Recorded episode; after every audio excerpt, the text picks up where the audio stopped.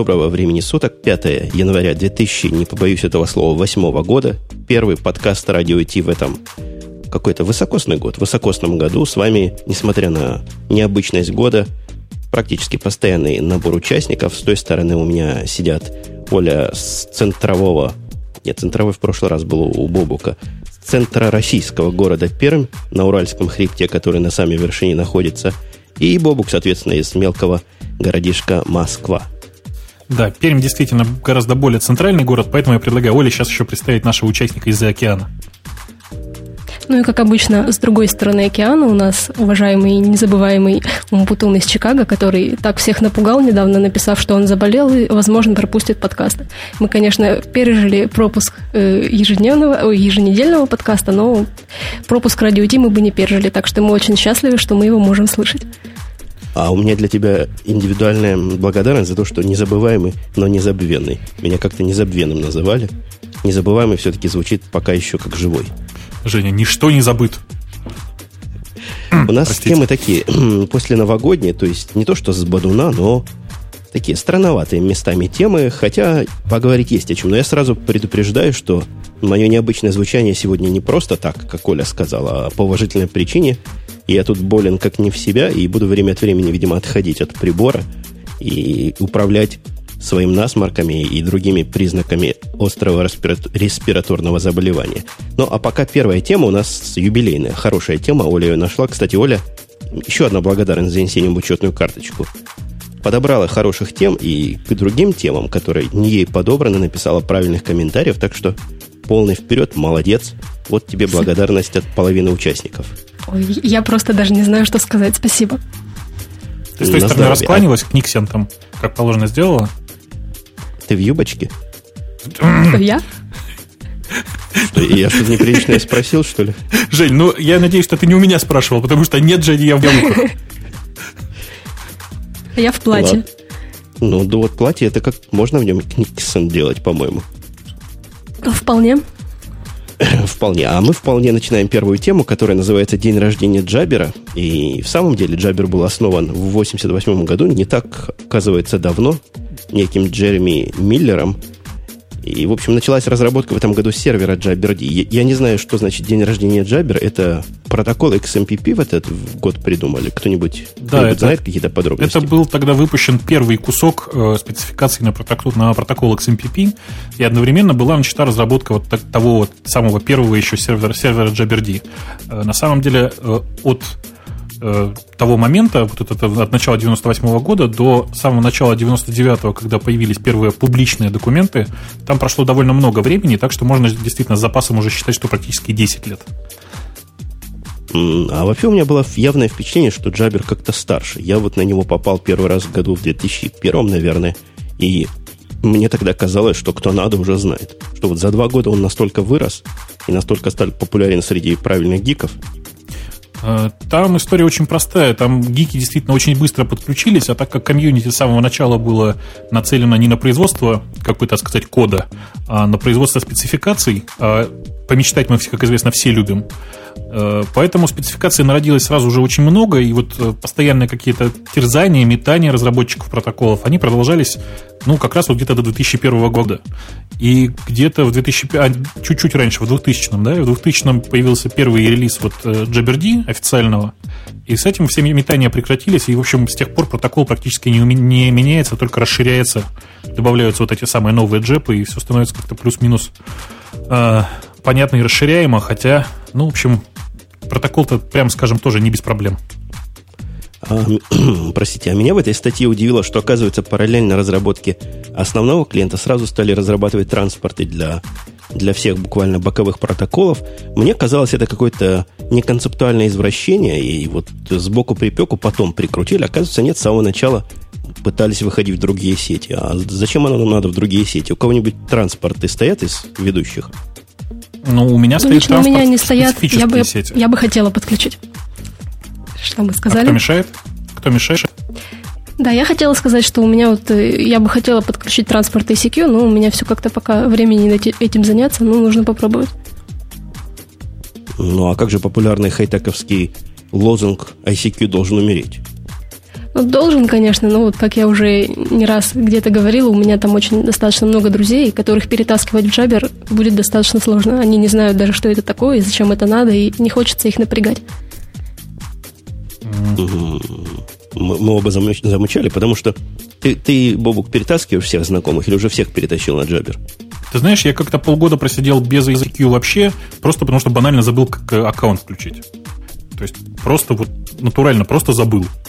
Поэтому я как-то в какой-то момент понял, что ICQ можно вообще не запускать, и теперь у меня в ICQ исключительно, простите за подробность, девочки. Все мальчики давно в Jabber переехали. Ну, кстати, да, у меня похожая ситуация, начиная с моего участия в Радио Ти, я тогда впервые начала пользоваться джабером, и все мои знакомые технические мальчики теперь у меня в джабере, а Ваське у меня там разные девочки и разные нетехнические мальчики, и причем очень удобно иногда устанешь, Аську можно отключить и остаться только как бы с моими любимыми гигами. А я тут на работе выдержал борьбу на днях. Борьбу противников нового против сторонников старого. Другими словами, появился умник, который говорит, зачем мы используем наш собственный Jabber сервер, давайте все перейдем на MSN. Просто был бой, копии летели, головы отваливались, но в конце концов моя голова осталась на месте, и Jabber победил и остался как основной единственный протокол в нашей внутренней конторе для общения. Мы уже этим MSN набаловались, хватит, хватит. Слушай, а вот у меня такая странная тема. Вы как относитесь к тому, как э, Google подсоединил, э, собственно, AOL э, к своему мессенджеру? Потому что я был глубоко возмущен вообще происходящим.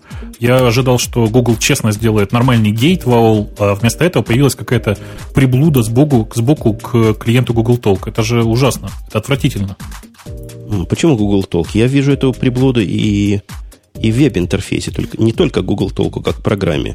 И Google эту приблуду, к счастью, можно Google Толку в целом. Google, Google Толку в целом, то есть к веб-интерфейсу, конечно же, в первую очередь.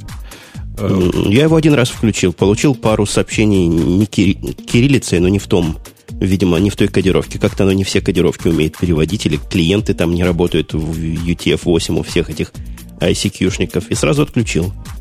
Там, понимаешь, там история вообще очень смешная, потому что сейчас э, там вообще еще смешнее. Там э, Google сделал поддержку только в вебе на нынешний момент и обещает сделать Google Толки. Э, никакого другого способа, подсоединяясь к этому серверу, общаться с, э, э собственно, с пользователями AOL через, ну, как через гейт, да, стандартной джаберной технологии, э, на самом деле нет и, видимо, не предвидится. И вот в этом отношении я просто на Google чрезвычайно зол, потому что ну, выбрали вы открытый хороший протокол, которым все довольны, по большому счету, у которого огромное количество поклонников. Ну так продолжайте вы развиваться в том же духе, но сделайте вы гейт честный. Я уверен, что AOL вообще было глубоко наплевать, гейт это будет или не гейт, или еще что-то там. Ну, действительно, как-то не очень грамотно оно сделано. Это сомнений никаких нет, с одной стороны. С другой стороны, мне кажется, Google, они ребята, хотя, конечно, наши деньги и умыкнули, но типа нас с тобой. Им примерно так же этот AOL нужен, как и, как и тебе, как и мне. Ну, прикрутили, чтобы было. Вот оно, вот оно и как-то есть. Не, я не, я не думаю, что это так, потому что э, очень много было шума вокруг запуска этого самого поддержки AOL внутри. И ты же понимаешь, что это означает, что AOL пытается двигаться куда-то в сторону чуть больше, чуть большей открытости, потому что до этого AOL никому официально не позволял пользоваться этим протоколом э, в сторонних программах именно так для публичного доступа. У них был э, бинарный раздаваемый API для Windows, но так вот, чтобы оно открыто куда-то ходило, никогда такого не было. И я поначалу очень порадовался, честно скажу. А теперь вот я смотрю на это, смотрю на огромный лозунг э, Google Don't Be Evil, да, и понимаю, что как раз в этой ситуации они оказались тем самым злом. А я, кстати, делился, что кроме удивительной популярности MSN за границах, в последнее время, не поверите, кто Yahoo Messenger. Он все популярнее и популярнее. Все больше и больше людей вот на, этом, на этой штуке сидят и удивляются, почему меня там нет, местных. Они чего, все с ума посходили? Нашли себе, нашли себе баловаться чем? По-моему, это еще хуже, чем ICQ. Во всяком случае, на Маке оно тормозит и глючит по-страшному, этот клиент. Ну, я не знаю, вот ты, может быть, не заметил, но вообще в Адиуме есть поддержка э, Yahoo Messenger, и она плюс-минус 7-8 работает. Э, другое ну, дело, она, что... Она да? частичная поддержка.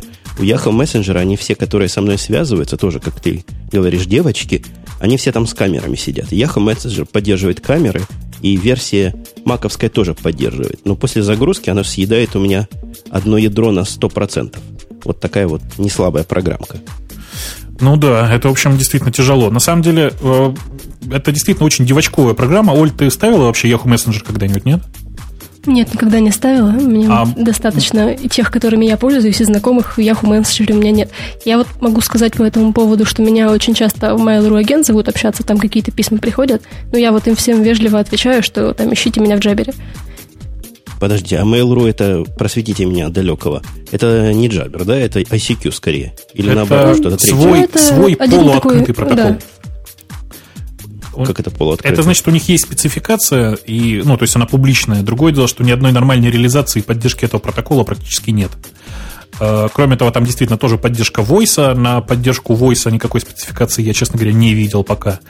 Э, где-то вроде бы там, я не знаю, я не видел там поддержку видео, но я думаю, что она там с недавнего времени есть. Меня с Mail.ru агентом в этой ситуации поражает только одно. Все девочки, которые вот э, моложе там возраста, не знаю, там, моложе Оли, у них у всех есть Mail.ru агент, не поверишь. И это отличный, с моей точки зрения, шаг. Вот затаскивать мальчиков общаться в сеть, где находятся девочки, э, Mail.ru сделали это идеально, с моей точки зрения. Точно тем же путем, которым это делал Yahoo. Э, не знаю, я очень доволен вот тем, как они себя повели. Вообще, на самом деле, это, конечно, программа ужасна, и, конечно же, я, я пользуюсь mail.ru агентом исключительно через э, который на Jabber.ru находится, и вообще это, это действительно это чудовищная совершенно вещь, но как бы, когда, когда надо, вот оно, оно есть. Оно работает. И что я хотел умное сказать по поводу... А почему ты радуешься, что девочки ушли на Mail.ru? Ты девочек, что ли, не Ты любишь? знаешь, не, не, не, хочешь, чтобы девочки были на Jabber? Да нет, дело в том, что э, в варианте пользоваться ICQ или пользоваться Mail.ru агентом я предпочту вариант Mail.ru агента, потому что там хотя бы какая-то спецификация есть. И поведение компании Mail.ru, оно довольно понятно, они не имеют ничего против э, того гейта, который есть для Jabber. Понимаешь, если ICQ периодически банила Jabber гейт, говорила, что не более там 512 коннекшенов от этого гейта, что-то там еще, то здесь компания Mail.ru, она своя, и она честно позволяет собственно, вот этому гейту жить и существовать. Больше того, э, основным разработчиком этого гейта, этого вот софта для гейта, кто является кто-то из компании Mail.ru, и они, в общем, молодцы работают, и мне кажется, что это все, все нормально. Э, у меня к Mail.ru в этом отношении другая претензия. Я тут себе специально для тестов, вот я не знаю, вы так делаете или нет, я себе специально для тестов завел аккаунт на Mail.ru, новый совершенно с нуля. И единственное, что сделал там, это запустил, ну, настроил, запустил Mail.ru агент через, внимание, через два с половиной часа ко мне пришло, пришло первое спам-сообщение. То есть это для меня это личный рекорд. Ну, говорят, люди быстрее бывает. У меня был, у меня был на Mail.ru, не помню даже под каким именем аккаунт и зачем я его там заводил. И я в него не заходил, наверное, месяца 8, а когда зашел, то можете догадаться, что увидел. А, они, они удаляют спам сами по себе, или это предполагается, что пользователь будет делать? Пользователь? А, ну, правильно, человека-машинная система. У нас есть две еще около скандальных новости. Э, удивительно, вот эта вторая новость, она была и в комментариях. И мне, когда прислали комментарий, я открыл по ссылке, аж прослезился от исторического, так сказать, параллели какой-то. Прислали ссылку, видимо, по ошибке на падение NASDAQ в 2000 году и спрашивал человек на полном серьезе, что вы думаете о падении NASDAQ.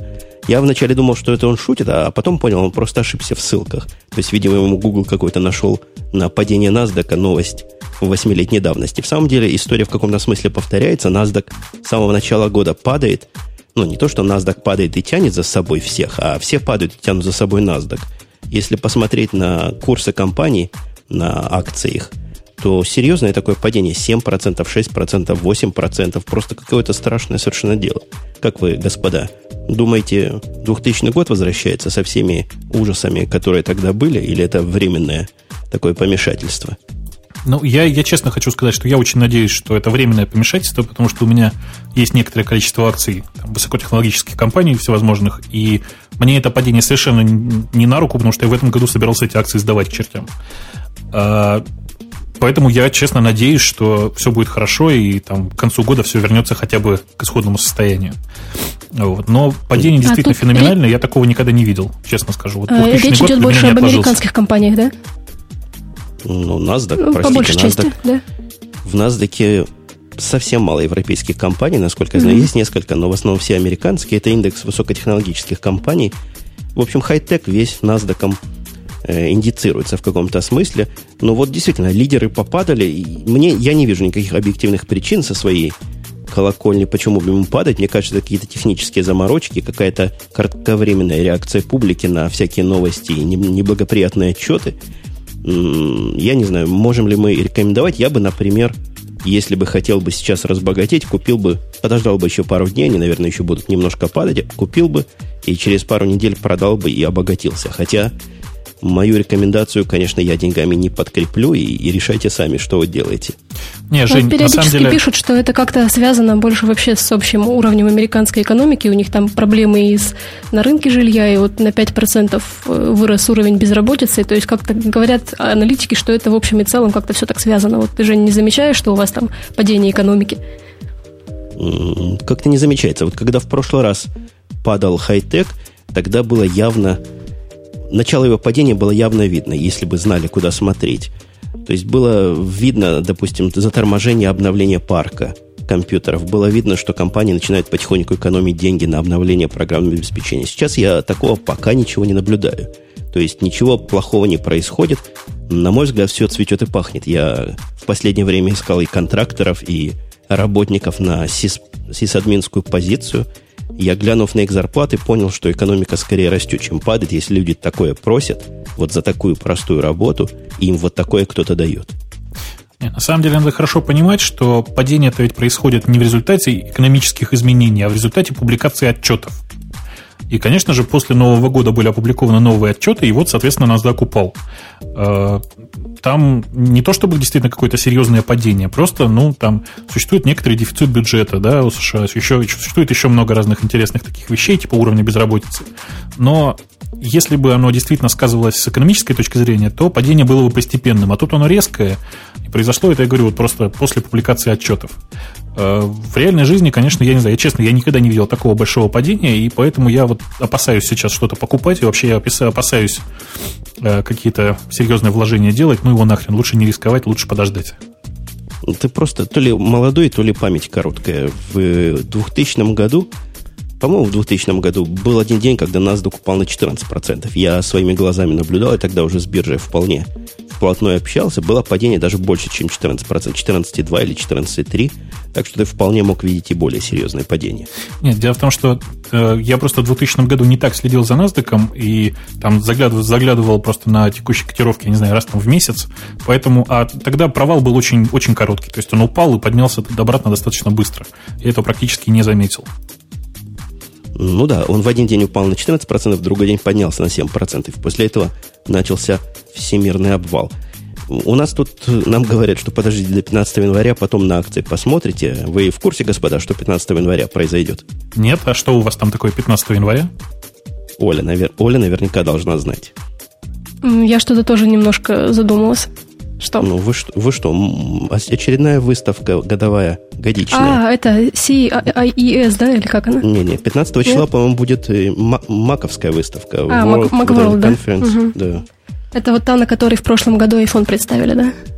И да-да-да, и все думают, что ж такое будет. У нас есть несколько слухов по этому поводу, несколько патентов, которые Apple заявила, и тоже они дали почву для слухов. Мне самым интересным кажется слух о том, что выйдет ультрапортативный ноутбук. Об этом мы многократно говорили. Теперь обросло это дело подробностями, что будет ноутбук без CD-ROM и DVD, без вот этого громоздкого устройства. Мне кажется, абсолютно правильная идея. Я, я не знаю, как вы, но я в своем MacBook пользуюсь CD-ROM за последние два года, может быть, два раза, когда обновлял операционную систему. Ну, это тогда будет не, не, не то чтобы нормальный ноутбук, а такое действительно что-то ультрапортативное. Э, мне эта идея очень нравится, я бы с удовольствием такое устройство приобрел, и желательно еще бы без клавиатуры, к чертям ее тоже. Просто один дисплейчик, вот было бы очень хорошо. Ну, если есть клавиатура, ладно, переживем тоже.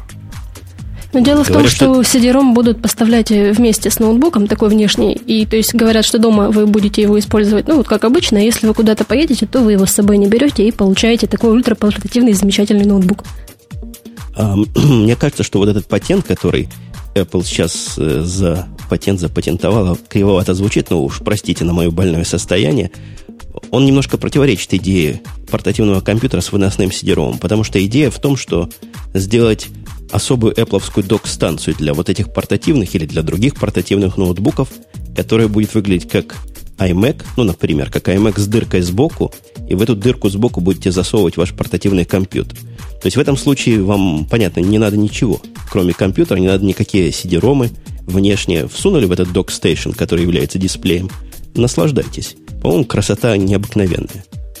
Ну, мне вообще этот, вот, вот именно такая док-станция бы пригодилась просто чрезвычайно, и я просто готов прямо при старте продажи таких устройств заказывать их в Штатах, потому что это идеальная же вещь для офиса, ты понимаешь, да? Пришел в офис, воткнулся в док, поработал, забрал девайс с собой, ушел домой, поработал дома. Просто то, что надо. Заказываешь две док-станции, и работник у тебя круглые сутки, в общем, практически работает. Да, да, при этом у этой штуч... да, при этом у этой штучки будет все равно как бы свой дисплей, своя клавиатура, или это просто что-то переносный жесткий диск, нет? Ну, мы же, мы же фантазируем. То есть, если, если бы мы были бы Apple, то, конечно, мы бы туда встроили клавиатуру, я бы встроил клавиатуру и экранчик, потому что переносной жесткий диск, ну, это уже есть. В этом уже да. нет особой хитрости. А вот такое устройство как раз заменит собой переносные жесткие диски. То есть вместо того, чтобы таскать диск, мы будем с собой таскать самый настоящий полноценный компьютер, который будет не, не намного больше диска весить. Сможем в поезде, например, поработать. На заднем сидении автомобиля. В общем, много где. В том же Starbucks кафе. Красота в Starbucks кафе. Слушай, у тебя прямо вот чувствуется, что тебе Starbucks немножко приплачивает. Ну, если не тебе, так сыну твоему. А, что, нет? Почему ж немножко она ему зарплату платит? А, ну тогда да, давайте еще раз пару раз скажем, что э, Starbucks, кстати, появился и в Москве. Ужасные эти бумажные стаканчики, э, отвратительная музыка, кофе ничего, правда, да. Да, это единственное место в Америке, которое я нашел, где можно недолго ждя выпить нормального эспрессо, настоящего нормального эспрессо. Так что я, я это место давно любил и люблю еще до того, как мой мальчик туда устроился. Я рассказывал, туда устроиться это целое дело. Прямо проект туда берут далеко не всех. Туда нельзя устроиться как на первую работу. Просто какие-то серьезные у ребят требования как серьезно это все прямо. А это прямо вот э, такой серьезный отбор, да? То есть не как Макдональдс пришел, поработал, вылетел. То есть у них да подолгу нет. люди работают? Там люди работают подолгу, карьеры строят. Во всяком случае, все, кто работает в этом, э, в этом, в этом офисе, в, не офисе, в этом магазине, где мой мальчик сейчас работает, они работают дольше его, и никто с тех пор не уходил. Только, только все укрепляется и укрепляется и переходит на руководящие... У них там целая карьера. Там поработаешь, станешь менеджером сайта этого, еще кем-то. В общем, прямая карьерная линия. Они даже за учебу платят, что вообще для таких э, дешевых заведений, в общем, странно. Дешевых в смысле зарплаты заведений странно. Слушай, а вот я всегда интересовался одним. А почему у Starbucks такой отвратительный э, сайт, простите? То есть он, там же информации никакой, это, блин, визитка рекламная. Могли бы развернуться, могли бы сделать такой прекрасный масштабный проект. Ты там закинем удочку-то, мы готовы, в принципе, реализовать этот проект. Я думаю, что мы с тобой на троих а, эти деньги подожди. с удовольствием распилим. А что там показывать? Э, например, виды, например виды кофе? Зачем? Веб-камера в каждом кафе, например, представляешь? Ну, я знаю, зачем это надо. Там люди такой старой школы. Ты знаешь, внутри Старбакса, например, нельзя фотографировать и снимать, потому что может чего-то снять не то. Ну, серьезные такие ребята. А ты говоришь, хай-тек открыть и веб-камеры поставить. Ну, зачем же? Смотри, берем веб-камеру, блурим на ней изображение так, чтобы не было видно лиц точно, но при этом блурим настолько, чтобы было видно загруженность кафе. То есть ты хочешь э, там, пойти в одно из, там, из трех заведений, ты смотришь э, внутри этих кафе, где посвободнее, идешь туда. Да ладно, у них всегда свободно. То есть никогда нет такого, что надо больше, чем 15 минут стоять. Сейчас пик простоишь 10 минут в этой очереди, и все. Их на каждом углу, как собак нерезанных этих баксов и, и старов. Ну, чего-то мы на американскую тему кинулись. Давайте немножко в русскую тему. У нас с прошлого раза русская тема тут торчит, как как, не знаю, что, как бельмо на глазу. В 2008 году в России появится национальный интернет. Мы об этом, по-моему, еще ни разу не злословили. Ой, слушай, это такая тема, которая продолжается, по-моему, последние, не знаю, лет, лет, наверное, пять точно уже. Э, в разные варианты она называлась по-разному, и проект Рунет, и проект Интернет 2, и что-то еще. Я просто каждый раз вот на это смотрю и думаю, что э, по-любому, скоро-скоро. Ну, а о чем-то, собственно, речь идет? О том, что появится домен rf, rf, точка .rf, будем говорить по, по телефону. Точка .rf. Нет, RF, русскими же буквами. RF, да. RF. Хорошо. А почему не... Там какой-то другой домен вначале говорили, но как-то как-то ему не дали. Какой-то другой, не RU, какой-то Может другой быть, домен. RU по-русски как раз, RU просто. Нет, подожди, Нет, домен ру- .ру вроде есть. есть. Есть? РФ, РФ русскими буквами. Речь идет о том, что национальный интернет, который DNS будут русские, русские буковки переводить и в адреса, в нормальные это дело. То есть будет, допустим, радио минус t по-русски точка .rf. Вы сможете это дело, видимо, набрать и куда-то попасть. Ой, Но при давай этом не будем сами вот названия только, да. доменов, они тоже будут на русском или на английском? Ну, Я думаю, было бы глупо сам домен Ну иметь да. На английском, если расширение его, если домен вот этого первого уровня на русском. Нет, тем не менее, приниматься-то будут и русские, и английские буквы. Ничего страшного. То есть ну- нужно будет регистрировать и радио-т латинскими буквами, и радио-т русскими буквами, конечно же, в домене РФ. Но я думаю, что поначалу нужно самое главное захватить какие-нибудь такие, знаешь, э, такие забавные транслитерации типа там дво.рф. Вот, вот или что-нибудь такое, вот, что, чтобы вот э, прямо чувствовалось, что это настоящий домен. Закиберскотить ну- хочу все. Нам написали, что RU русскими буквами это парагвайская зона PY, поэтому и не дали. Да-да, я как раз об этом и читал. Э, Идея с перехватом киберсквотингом вот этих, как они, амонимы называются, вот эти транслитерации, которые также выглядят, но в самом деле что-то другое. Другими буковками написано. Хорошая денежная идея.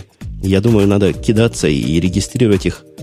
Ну, Microsoft вряд ли получится красиво. Хотя тоже О там может быть, знаешь, русское внутри. Т, нет, Т не получится. О можно русское внутри вставить. Большой простор для фантазии сквотеров, с одной стороны. С другой стороны, конечно, жизнь простого человека сильно усложнится, если вдруг начнут умники использовать такие смешанные названия. Представь, такую штуку по телефону кому-то сказать. Или, или даже по почте отправить, то есть только cut and paste это можно будет вставить. Женя, ну а тебя не напрягает говорить там слово тот .ru вообще постоянно? Вот, э, не знаю, мне кажется, что это просто ужасно. Э, Вообще, мне кажется, что вся эта идея с, э, там, домен, с, с, этими самыми, с доменами, это, не знаю, мне кажется, глупо. Надо давно уже изживать эту систему, переходить на интернет 2, в котором не будет никаких доменов, или будет один там домен .earth, чтобы не париться уже. Э, И все будет хорошо, потому что вообще, на самом деле, ведь никто этим не пользуется. Чаще всего все эти доткомы, там, .ru используются как часть имени. Вот, например, э, мы с тобой сейчас статью, про которую говорим, э, там ссылка идет на утро.ру. Вот зачем там? М, Да, действительно, а зачем там .ру? Хороший вопрос. Ну, что-то там должно быть, вот поэтому там .ру и есть. Так вот, можно давно было отказаться уже от этого, перейти просто на русскоязычные нормальные, глоба- на один глобальный домен, да, в котором есть слово «утро». Берешь ты в адресной строке пишешь «утро» по-русски, оно тебе перекидывает просто вот на тот, на тот айпишник, который нужен. Зачем все эти .ru, .com, я просто не очень понимаю. И получается, что в каждой стране будет вот так вот. Человек пишет на своем языке какое-то слово, его перекидывают, так? Да во всем интернете. Он, ты пишешь по-русски слово «утро». Мгм. Русскими А если мне нужно что-то по-английски найти? Так ты будешь писать не «утро», а «morning», правда? И на какую страну попаду? На Англию, Америку, Австралию, Южную Африку. Слушай, ну, э, тогда нужно просто более длинные домены писать. Писать Morning USA. Через, через дефис, Ну, например. Ну, вот тебе USA уже и появился, который был бы .us, например, Но он в или 90%, .com. в 90% случаев он не нужен. Ты знаешь, если я хочу посмотреть э, сайты про, не знаю, про новости по мотоциклам, я напишу, э, не знаю, мотоновость или мотор News, да, если я хочу почитать их по-английски. Вообще давно пора отказываться от этой идеи э, локализации, потому что интернет, он глобальный, и мне совершенно не важно, в какой стране дело происходит. То есть я, я хожу на кучу сайтов, некоторые из них находятся расположены на Украине, и при этом по-русски, да, и меня это, в общем, совершенно не парит, а домены запоминать мне, например, например тяжело.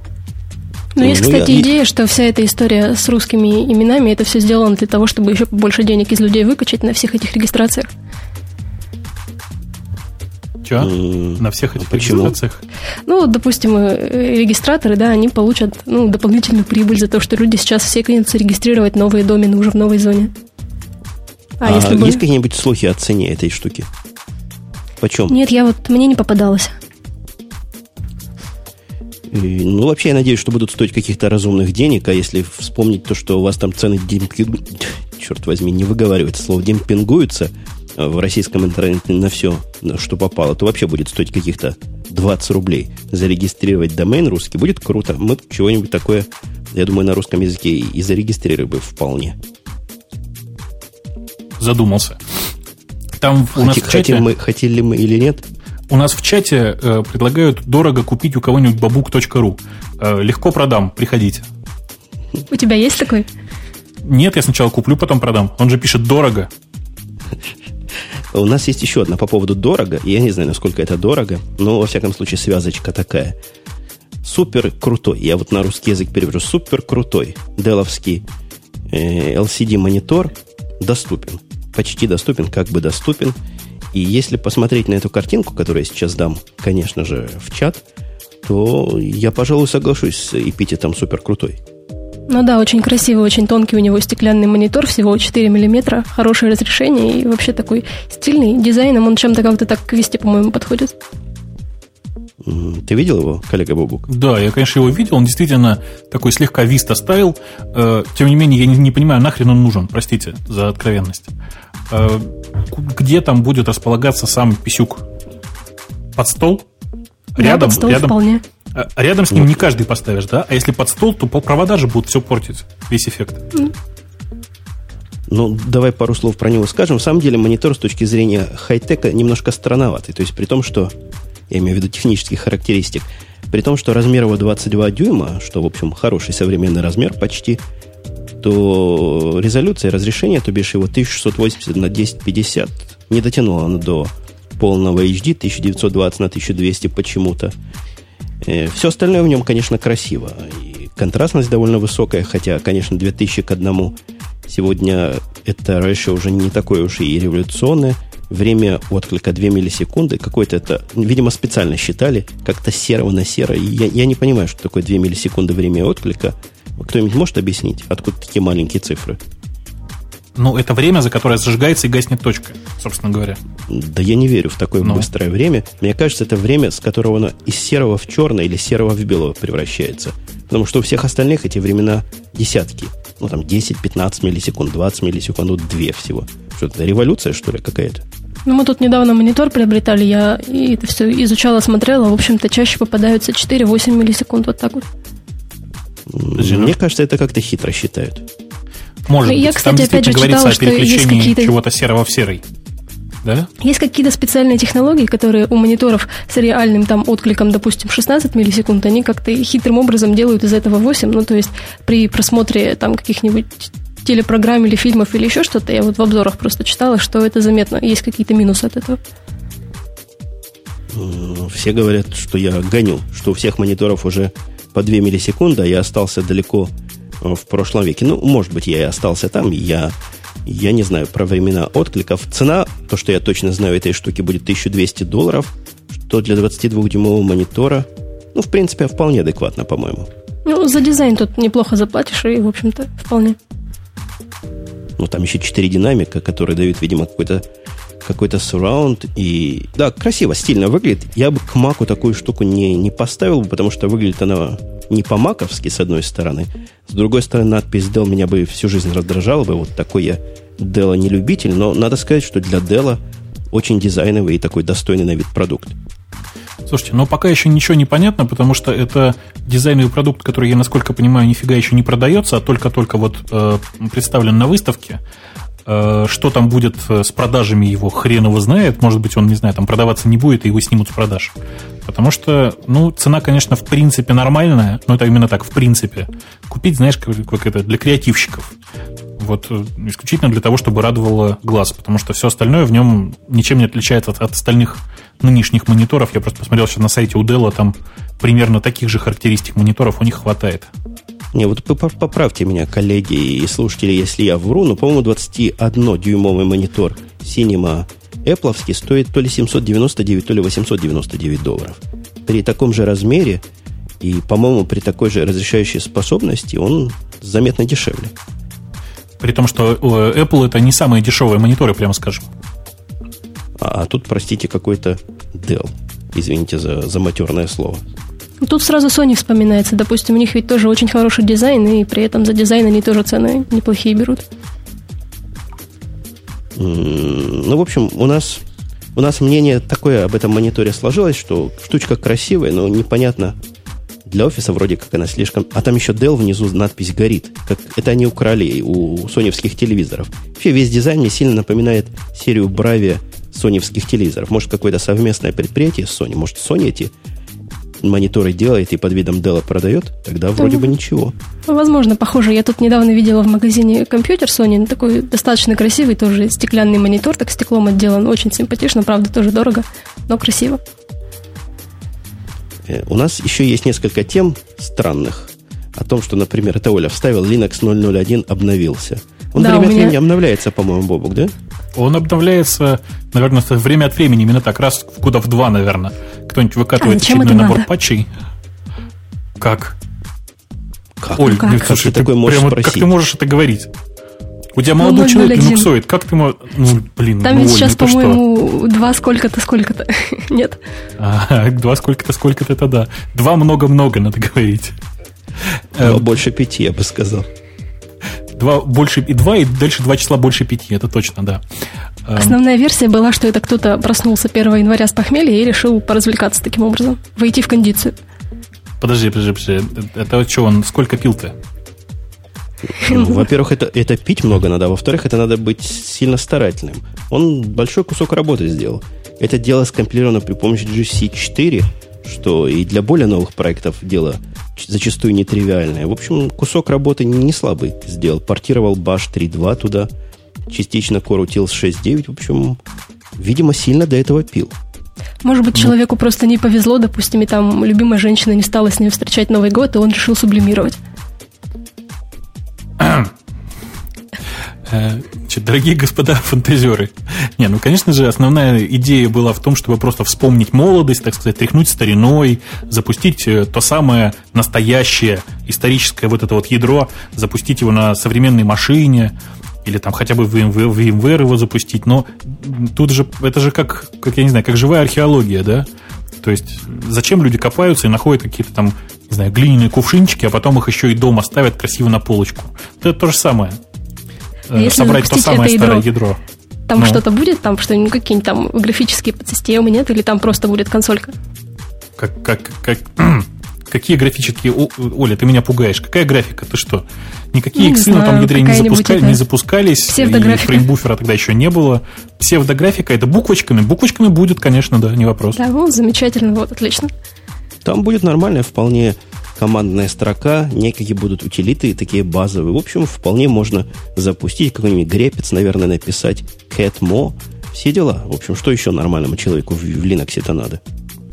Да нет, нормальная операционная система, на ней можно сервер поднять. Я вот не уверен, что соберется самбо, и не уверен, что там рабочий сетевой стек. А, потому что я что-то сомневаюсь, что в 001 ядре, я просто не помню, но, по-моему, сетевого стека там не было, конечно. Слушай, написано, что Vim 7.1 он туда перенес. Интересно, он твой любимый. Перенес туда редактор? Какой? Emacs? Ну да. Да ладно, Emacs, на Emacs можно написать эмулятор этого ядра. Кстати, вы новость про Emacs видели, господа? О, вот да, такая да, новость да. на лоре, как, как, как сильно там комментариев собрала. Я видела, только а... я ничего не поняла. Ну, ты ну, слово... это, это, это, это Бобуку вообще микрофон зубы, потому что он у нас и, и максоид фанатичный одна штука. Да почему фанатичный? Что ты, господи? Я считаю, что Emacs это просто операционная система, которая сосет меньше, чем остальные, простите за откровенность.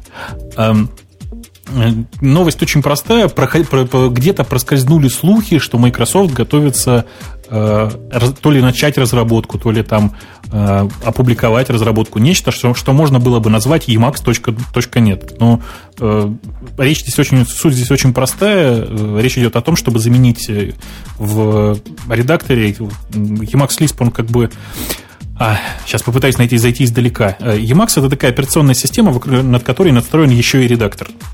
Э, написана она на особом языке, который называется Emacs, Emacs Lisp, она является разновидностью Lisp. Э, так вот, речь идет о том, чтобы написать примерно такую же систему, только вместо Lisp там будет, ну, понятно, .NET, в смысле, э, runtime машина .NET-овская. Вот и все. Ну да, речь идет о том, что переписать Emacs полностью практически и поменять его базовый язык, все абсолютно поменять, чтобы оно выглядело как Emacs, только было на .NET. Проект виртуальный, сильно люди сомневаются – по поводу того, будет ли он GPL, говорят, вряд ли будет GPL. Но что может радовать, смотри, в Microsoft, видимо, есть... Это Microsoft, от, с майкрософтовской стороны вроде как слухи идут, но во всяком случае разработчики под эту странную платформу тоже и Max знают, и вот даже пытаются ее на .NET перенести. Но мне кажется, это, простите, слух примерно, и проект примерно того же уровня, как и операционную систему на C-Sharp написать. То есть затея, наверное, любопытная, но практического толку я в этом никакого не вижу. Ну, как тебе сказать? На самом деле, вот как человек, проживший в Emacs практически 20 лет, я э, вот просто очень хорошо понимаю, зачем людям нужны такие редакторы. Э, потому что я куда бы я ни пришел, я всегда прихожу со своим редактором, у меня все свое, и я, мне не надо ни к чему привыкать, понимаешь? Я, в общем, всегда чувствую себя комфортно, э, вне зависимости от того, где я работаю. И, вот и как на... степень твоего комфорта повысит то, что это будет Emacs.NET, объясните мне. То есть как? ты будешь ну, собой не только Emacs таскать, еще и Windows, не, и не, еще Жень, .NET Жень, ну, понимаешь, понимаешь, какое дело? Любимое занятие любого Emacsоида – это настраивать Emacs, потому что делать это можно до бесконечности. А, здесь вылизывать, там вылизывать, подключить какие-нибудь новые модули. А все это делается на том самом Emacs Lisp. Так или иначе. То есть даже конфигурационный файл, он, естественно, на Emacs Lisp. В данном случае все будет на .NET, а .NET предполагает э, там, бесконечное многообразие языков, потому что, ну ты же понимаешь, да, там не обязательно, чтобы это был один какой-то язык. А, никто не говорит, что там будет все на C-Sharp, а речь идет о том, что это просто будет вот именно выполняться .NET машиной. А под дотнетовскую машину вроде я слыхал, что и Lisp уже умеют они туда-сюда, не? Да, да, да. Я вот о чем и говорю, что ему на самом деле все, что нужно, это написать интерпретатор Emacs Lisp под э, .NET. После этого просто перетащить все Emacs файлы и не париться. Ну, может быть, может быть и так. У нас есть такая немножко странноватая тема, даже не тема, а статья была на Хабре о том, что шансец появился для альтернативных операционных систем, потому что все другие операционные системы не альтернативные, мейнстримовские, вот только-только зарелизились. Речь идет о Vista и о OS X Leopard. А для других систем, значит, время есть. Пару лет они могут выстрелить. Mm. Точно то же самое говорили до релиза Висты, потому что вот-вот-вот Виста опять задерживается, еще задерживается, и значит, пора выстреливать. Потом Нет, резервисты говорили, что теперь большой шанс у OS X. Действительно шанс, они свой сыграли. Э, Mac как компьютер 8% рынка занимает, что ого-го по сравнению, по-моему, с четырьмя, которые были совсем недавно. Э, я что-то вот просто не помню таких слухов на тему того, что OS X должна выстрелить в связи с тем, что нет Висты, потому что, ну, в общем, X была и до того, и действительно на этой паузе, э, не на релизе, а на этой паузе появилось очень много Э, пользователей Mac, потому что ну, все ждали Висту. Мне кажется, что сейчас-то можно говорить о том, что есть шансы у альтернативных систем, просто потому что Vista не очень хорошо пошла. Просто зашла так себе, прямо скажем. Ну, и, еще я бы со своей стороны сказал, что X, хотя здесь в статье, по-моему, она наряду основных систем упоминается, она не конкурент Vista на рынке пользовательского железа такого, PC-шного. То есть на рынке PC есть Vista, есть все остальное. Вот все остальное, видимо, Linux. Что еще там все остальное это может быть? Ну, в общем, да, действительно, там никакой, в общем, альтернативы нет. Сейчас, на самом деле, вот на рынке, не знаю, десктопных машин есть э, Windows XP как основная платформа и три альтернативных операционных системы. Это всевозможные Linux, macOS и Vista, как ни странно. То есть э, Vista сейчас это на самом деле просто альтернативная операционная система, потому что все привыкли к тому, что есть мейнстрим, это э, XP. Ну, как также вот в статье упомянуто, что обычные пользователи, они наоборот считают Висту, она им нравится, она красивая, со всякой там полупрозрачностью, а вот как раз в среде корпоративной там уже ее не очень любят. Там больше шансов. В среде корпоративной не очень любят Висту только потому, что Э, нужно к чему-то новому привыкать, а привыкли уже к старому, к, к тому, как работает Windows XP. Ну да, но ей ведь еще железо нужно.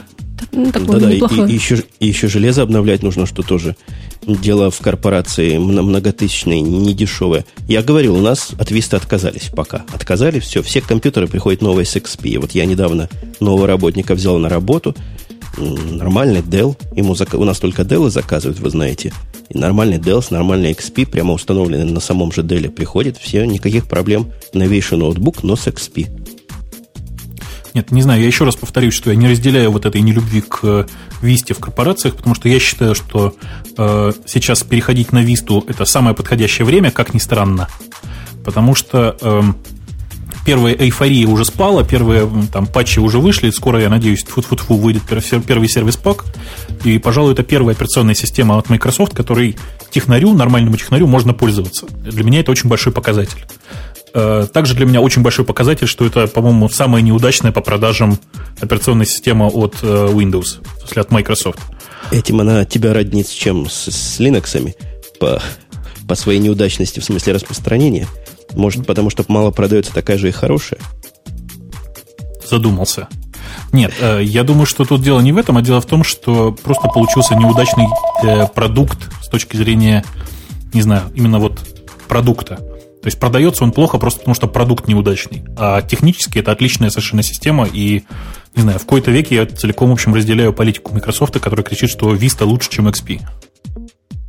И у меня тут вдруг телефон в эфир залаял, за что я всякие извинения приношу.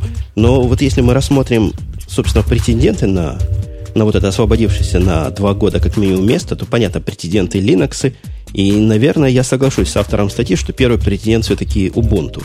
Судя по тому, насколько она на коне и насколько быстро развивается, и, в общем, каким местом она к человекам повернута, по-моему, лицом повернута, мы уже об этом говорили. Но кроме Ubuntu есть еще целый ряд претендентов. Твоя любимая Федора, коллега Бобук, мною нелюбимая Мандрива, но, видимо, OpenSUSE кто-то еще использует. Вот такие самые популярные, пожалуй, претенденты на эту освободившуюся нишу. Не, Жень, тут знаешь, какое дело? Ты говоришь о, опять же, о операционных системах как о некотором техническом средстве. А для того, чтобы захватить какой-то кусок рынок, рынка, да, нужно говорить о продукте в целом. Так вот, с точки зрения продукта, Ubuntu э, довольно средненький продукт. Он сильно проигрывает как продукт э, и Сьюзе, и Федоре, и Мандриве даже проигрывает. Несмотря на то, что технически он, скажем так, ну, для меня он, по крайней мере, идет ноздря в ноздрю с э, Федорой, там где-то в чем-то превосходит, где-то в чем-то уступает, но тем не менее. Подождите, а, а поясните свою мысль. В каком месте продуктом ты называешь Ubuntu меньше, чем Федору, например? А, у Ubuntu нет а, такого большого имени, как, например, у Navel и Suse. У Ubuntu нет такого количества корпоративных заказчиков, как, например, у Red Hat и там, Fedora и Red Hat Linux. Э, и вообще отношение к операционной системе, которую рассылают бесплатно, как ты понимаешь, у корпоративных заказчиков всегда довольно пренебрежительное. Ну, представь себе, что Microsoft вдруг раздала, начала Vista рассылать бесплатно всем, просто вот ставьте все на, на все свои машины. А я напомню слушателям подкаста Радио Ти, что это была одна из бриллиантовых идей Бобука. То есть ты вот таким образом пытался убить Microsoft. Нет, я же не предлагал э, ее рассылать всем. Понимаешь, когда ее просто раздают бесплатно, это одно, когда ее раздают скачивать. А другое дело, как поступает, собственно, Canonical, которая, ну, ты подписываешься, собственно, на то, чтобы тебе прислали этот самый Linux, и тебе его присылают, понимаешь? А тебе его прислали когда-нибудь? Мне да, конечно. Присылали. Конечно, и мне присылали. А, это просто, понимаешь, мне это... присылали. Вот. Это очень... А куда вы, а куда вы дели наклейки? Наклейки. Наклейки, наклейки. Слушай, я не помню. на холодильнике. Были такие лейблочки, которые можно клеить. У меня да. Когда Самое в мой кабинет крутое. заходишь, угу. э, монитор повернут спиной э, к посетителям, там у меня все наклейки, которые мне когда-то приходили. Просто на это посмотри, я как-нибудь сфотографирую. Там, ну, все, все, все, все. И Apple представлены, и всякие компиляторы, всякие слик-эдиты, и Unix, и Linux, и, в общем, целая красота. Супер, фотографируй. А, кстати, вот по поводу Ubuntu у нас в комментариях к прошлому, по-моему, выпуску была очень интересная, вот, Жень, не помнишь, э, комментарий такой достаточно длинный, и там ругали как раз ее, как бы, ну, цикл ее выхода о том, что они постоянно срывают графики, что-то как бы обещают новое и постоянно что-то не могут сделать. Это Ubuntu так ругали? Чего-то я этот ну, да, комментарий да, да. пропустил. У нас было, комментарий, было. он даже был в темах к выпуску, только мы его как-то так упустили. По-моему, вполне показательно, что я даже не сразу понял, о чем речь. То есть, если убрать слово Ubuntu и поставить Windows Vista, OS X, то вполне можно твое предложение к этому всему хозяйству приложить. Мне кажется, да, ну... это общая тенденция хай-тека сегодняшнего. Обещать одно. Ведь, э, да, Ubuntu, она же основана на Debian, вот насколько я поняла из того поста, да, и Debian, он обновляется достаточно, как сказать, регулярно, но медленно. А редко, Марк Шаттл, редко, вот, я бы да, сказал когда он занялся своей Ubuntu, он как раз пообещал, что он будет ее выпускать регулярно, добавлять в нее все новое, и вот что-то у него не получается. Ох. Ну, ну я бы вообще хорошо... не стал бы, вот, да. что не получается. Если сравнить обновление Ubuntu с обновлением про, про родителя, то, по-моему, вполне это же получается. Да, конечно. Я просто четко все понимаю, э, какой эм, как бы это сказать, какой застой творится в Debian Stable сейчас, и вообще какой, э, не знаю, ну, какой силой воли нужно обладать для того, чтобы держать хотя бы даже сервера на Debian Stable, потому что периодически хочется на сервер поставить что-нибудь вкусненькое, а оно тебе говорит, ты знаешь, ты, блин, иди питон на, на 4 версии обнови вперед. Подожди, подожди, а, а ты, я, я как-то уже давно от Debian, много лет отошел. Скажи что-нибудь такое вот особенное, что поразило. Что там в стейбле? Питон 2.1, что ли? Слушай, я сейчас уже не помню, слава богу. Э, просто периодически я тут на Debian Stable обновлял себе мут. В результате я забил и просто собираю его руками к себе в Home. Это невозможно. Э, там, я не знаю, но это просто, это действительно, это чудеса архаики. Это при том, что на самом-то деле я прекрасно понимаю, зачем это, да, потому что стабильный софт, он всегда, ну, намного, я не знаю, вылизаний и там в нем уверенности больше. Но я повторяюсь, у меня никогда не хватало силы воли для того, чтобы вот на стейбле э, жить нормально. Нам в комментариях пишут, что Python там 2.4, что вполне, в общем, достойно. Еще не Это... так давно 2.4 был в Red Hat, в пос... предпоследнем, по-моему. Ну, простите, некоторый софт при э, переходе на 2.5 Python начинает работать в 4 раза быстрее, в 5 раз быстрее, особенно в тех местах, где итераторы используются. Э, есть там несколько вариантов из типа из серии собирать с бэкпортов, забирать с бэкпортов пакеты. Но, понимаешь, бэкпорт сорка это, конечно, замечательное совершенно место, но это ведь не официальный Debian. Вот в чем дело. Ну ладно. В общем, такой стабильный, зато стабильный дистрибутив. Ничего не ставишь, ничего не ломается, все такое старенькое, проверенное. По поводу ничего не ставишь и проверенное, вы в курсе, что 1.1.2 скоро станет историей, а станет 1.1.3 актуальностью, и сегодняшним днем я, понятное дело, для тех, кто в теме говорю о прошивке айфонов.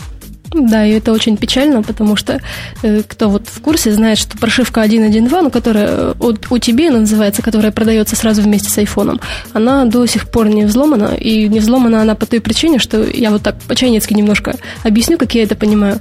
И там есть какой-то, ну, в общем, код у GSM-модуля, и узнать этот код, чтобы, в общем, разлочить iPhone, можно только в следующей прошивке. То есть э, люди объясняли, мы не можем взломать 1.1.2 до появления 1.1.3, так как э, именно код в этой 1.1.3 поможет взломать 1.1.2. Но фишка в том, что вот вышла эта самая 1.1.3, и кто-то уже добыл ее исходники, и говорят, что вот этот вот самый код там зашифрован каким-то 1024-битным кодом, в общем, который расшифровывается около пяти лет. В общем, это все получается бесполезно, и вроде как шансов разлочить 1.1.3 теперь не так много. И теперь вообще как бы рынок может разделиться на две части. Вот мы, допустим, останемся со своим 1.1.2 и 1.1.1 и с нашим пиратским софтом. А к 1.1.3 скоро выйдет из ДК, и они уже будут там жить по-новому и ставить новый софт. Ну, я вообще в это никогда не верил, потому что человек написал, человек и сломать может. Э, сломают все, что угодно, в общем, пройдет некоторое количество времени и сломают. Ну, хорошо. Ну, под, подожди, есть такие защиты, которые ломают долго, ломают годами, некоторые и не доломали. Я вполне... Вот сегодняшний Fair, Fair Play, как он называется? Fair Play, по-моему, да, DRM от Apple, он на сегодняшний момент правильно так и не взломан. То есть последняя версия стоит и, и стоит. Так что, возможно, здесь они смогут вполне. Но, а с другой стороны, а от чего вам волноваться-то? 1.1.2 ваш работает – Русификация там даже, говорят, какая-то есть. Ну, живите на 1.1.2. Что вам такое в 1.1.3 надо? Говорят, там появится возможность иконки перетаскивать по экрану. А ну, что говорят, мне понравилось да. лично, это вот возможность шоткатов на экран добавлять. Очень удобно вебовские аппликации в один клик будет запускать. И при этом там Нет. ходят такие слухи, что, возможно, появится возможность копи-пейст и еще работа айфона в качестве съемного диска, что тоже достаточно долгожданно было бы. И вообще, я так понимаю, Apple, она собирается еще улучшать возможности функциональности iPhone с новыми прошивками, а мы, скажем так, вот со старыми останемся. И опять же, вот скоро выйдет SDK, и это SDK, я так понимаю, будет работать только уже на 1.1.3, а мы уже не сможем никак себе это поставить. Ну, вообще, это серьезно. Ты, ты Бобук, тоже айфона обладатель. Ты страдаешь по этому поводу? Я вообще, если честно, не страдаю. У меня стороннего софта стоит, ну, там совсем просто какой-то минимум. Э, я единственное, что буду страдать от того, что мне iTunes периодически будет предлагать, а давай-ка мы прошивочку обновим. Ну, я думаю, что я на это дело просто забью и не буду париться. Ну вот тут, кстати, как подсказывают в чате, 1.1.3 можно разлочить таким методом мультисим. То есть мультисим это хак симки, когда вы получаете там новую сим-карту, ее каким-то образом прошивают, но при этом, опять же, не будет работать все, как они называются, джейлбрейки, в общем. Это когда там взламывается файловая система и появляется возможность установки дополнительного софта. И вот о чем это говорит, допустим, мы не сможем русскую клавиатуру поставить, а вот лично мне iPhone без русской клавиатуры это как-то не очень хорошо. Ну, вообще совершеннейшее хамство, по-моему. Подожди, подожди, я, я про хамство. Да, да, давай, я давай. люблю про хамство.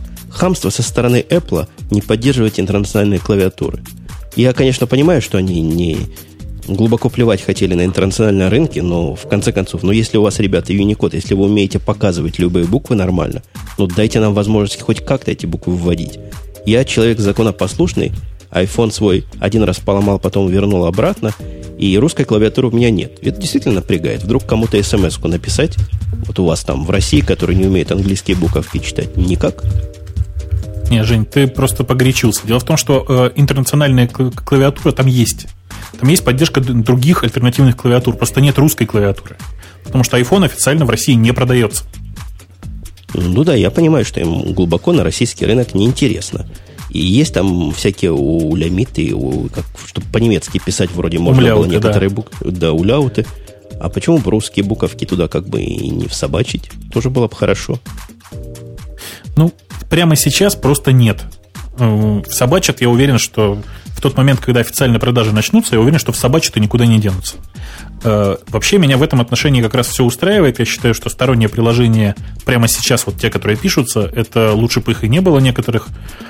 Ох, потому что такие проблемы иногда начинаются, что прям страшно становится. А что касается русификации, то ведь понятно же, что после э, выпуска там 1.1.3 или там, не знаю, 2.0 прошивки, э, если появится официальный SDK, значит, появится возможность ставить этот самый сторонний софт. Значит, появится и русская клавиатура, в конце концов. В чем проблема-то? Но могут они как-нибудь так это заблокировать, что мы на своих айфонах ну, не сможем уже его поставить? Да наверняка могут. Здесь никакой проблемы нет, еще раз. Если ты будешь апдейтиться, если ты будешь апдейтиться на прошивку 1.1.3, то, конечно брик. же, они могут то ты... Нет, нет, ты не брик получишь. Ты просто получишь устройство, в котором ты ничего, кроме разрешенного компанией Apple, сделать не можешь. Ну, это нормально, ну, да. что поделать. Если Apple Позволь... разрешит, да. Позвольте мне вас перебить и сдвинуть вас с темы вот этой айфоновской, пока оставшаяся аудитория, которая айфоны терпеть не любит, не раз. Хотя нам, в принципе, мы так по аудиторию и не любящую Apple и не настраиваемся, но все равно, это такой у меня переходик. Есть совершенно гениальная идея, вот послушайте, послушайте, как, как звучит. Практически за всеми новостями в радио Ти, пишет один из слушателей, стоят русскоговорящие разработчики или менеджеры. Я на этом месте делаю точку. Дальше есть перечисление Google, Apple, Microsoft, Parallels, etc. Вот неужели за всеми новостями стоят русскоговорящие разработчики? Как по-вашему? Да мы везде вообще. Я, я уже везде? проверял просто. Мы везде, Жень. Ты знаешь хоть одну компанию айтишную, в которой не работают русские? И вот они стоят за новостями? Конечно. Ты что, думаешь, Билл Гейтс, он тоже из наших? Как его по-русски бы звали? Валя? Э, задумался, слушай, как бы его... Ну, Жень, на самом деле это все, это все нафиг не важно. Он может быть а, там, не знаю, там Вася Чайников какой. Он может быть там ну, Вася пусть, Чайников какой Ладно, Просто он... допустим, он Валя. Ну, а как будет э, Стив Джобс? Это как... как и, и у меня фантазии не хватает, как Стива на русском языке произнести. Как Степан?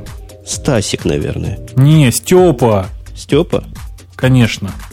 Короче, нам говорят, приглашайте Степу, Валю и, и Серегу в новости. Всего 10 минут по скайпу с ними поговорите, и сразу получите новости из первых рук.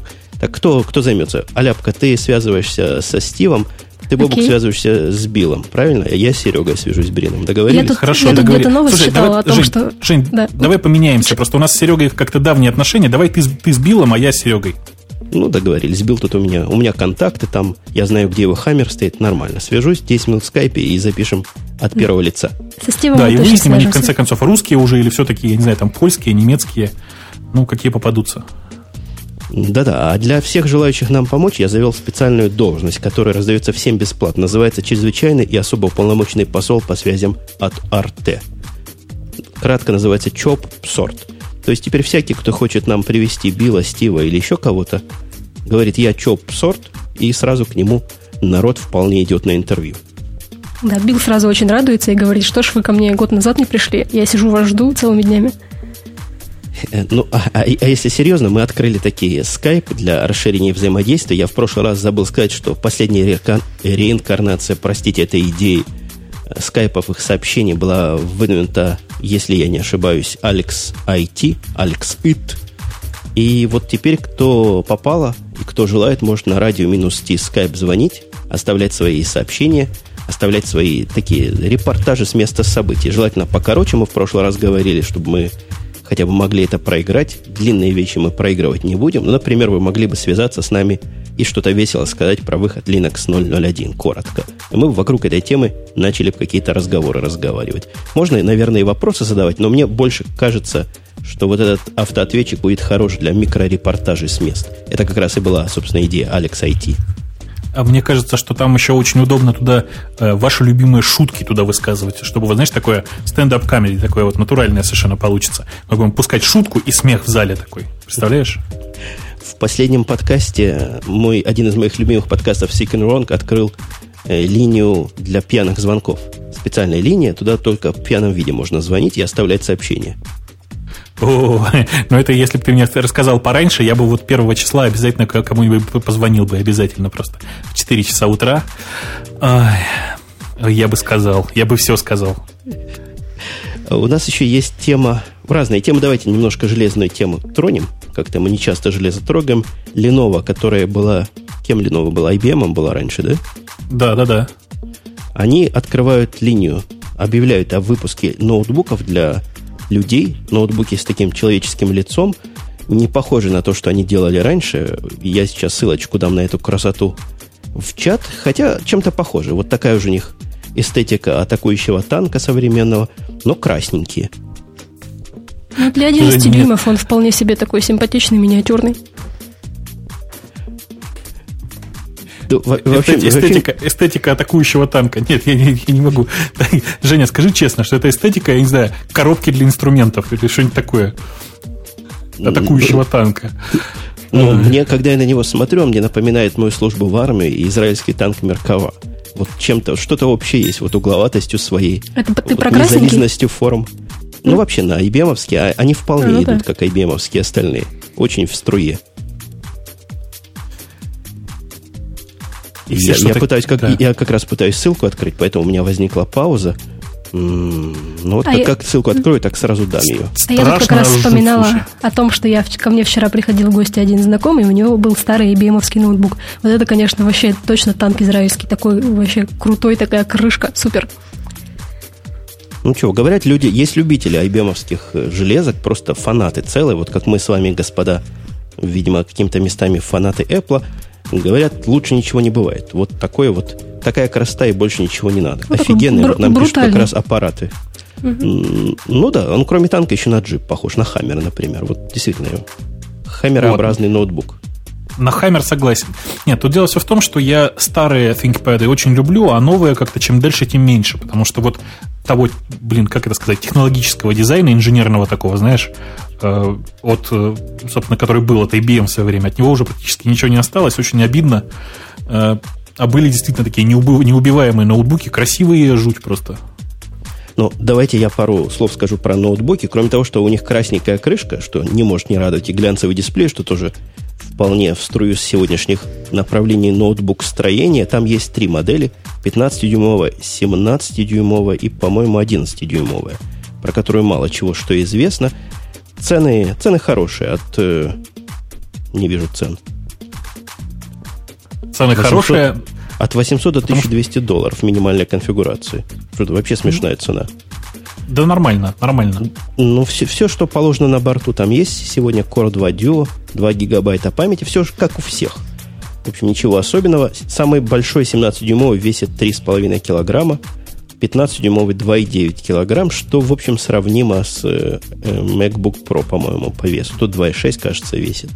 Конечно, маленький. сравнимо. Мне Конечно, маленький сравнимо, интересен. Да. 11-дюймовый, это такой суб, саб-ноут будет.